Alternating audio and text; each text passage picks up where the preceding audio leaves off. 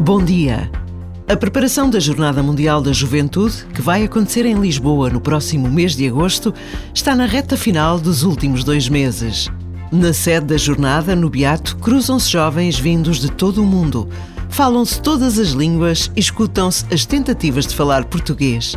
De certa forma, esta Babel de línguas e raças mostra-nos o presente e o futuro da Igreja, porque cada um destes jovens assume o seu trabalho como serviço.